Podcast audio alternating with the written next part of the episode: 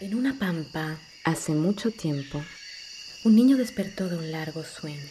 sumido en la oscuridad, el pequeño se hallaba desorientado. No conocía su nombre ni quiénes eran sus padres. El pobre había olvidado todo su pasado. Decidió descender de la montaña en búsqueda de comida. Buscó y buscó sin encontrar nada. Y ya muy adentro en la selva se hizo la noche. El niño amontonó hojas secas para poder reposar. Solo y triste se puso a llorar hasta que el sueño lo venció. Entonces se dejó atrapar por la melodía del viento y mientras empezaba a cerrar los ojos, escuchó un ruido inquietante.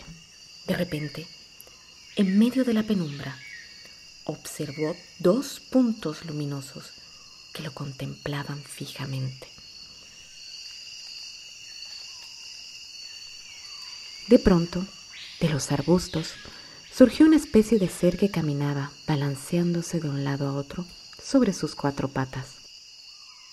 Tenía el lomo pintado como si fuese un concierto de notas oscuras y la mirada dilatada en la opacidad de la noche. De fondo se escuchó una voz gruesa. Me llamo Yaguareté. Soy hembra y voy a ser tu guía hasta el Ibimarae, la tierra sin mal.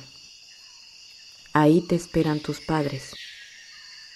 El niño maravillado indagó. Si sabes dónde están mis padres, seguro que conoces mi nombre. Yaguareté respondió con una risa ronca. Pues claro que sí. Tu nombre es Yaguatí, jaguar bebé. A paso firme recorrieron la verdosa selva. Yaguareté le enseñó a Yaguatí los movimientos secretos de la casa. para que nunca pudiese pasar hambre. El pequeño también aprendió a reconocer qué frutos y plantas podía consumir. El tucán avisó a todas las aves que había un niño de visita y amorosamente le dieron clases magistrales del canto de los pájaros.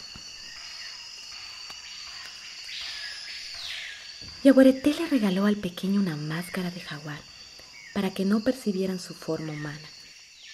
Se hicieron tan cercanos que cuando se hacía de noche, Yaguatí se recostaba sobre la panza de ella y se dormía al unísono con el latido de su corazón.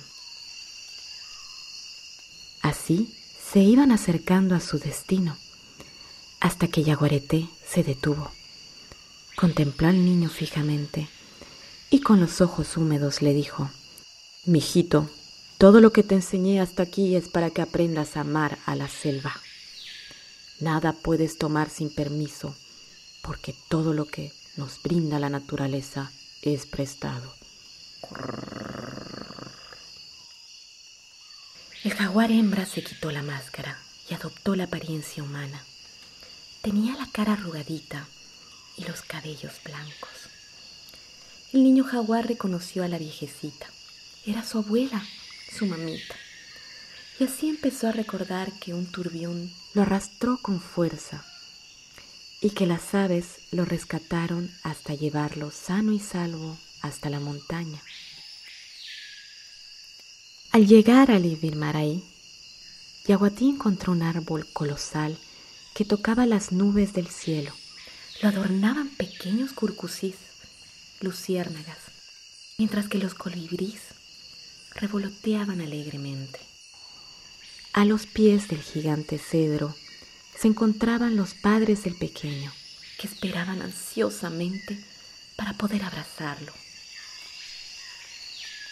En ese lugar se hallaban todos sus ancestros. De ahí surgen las almas.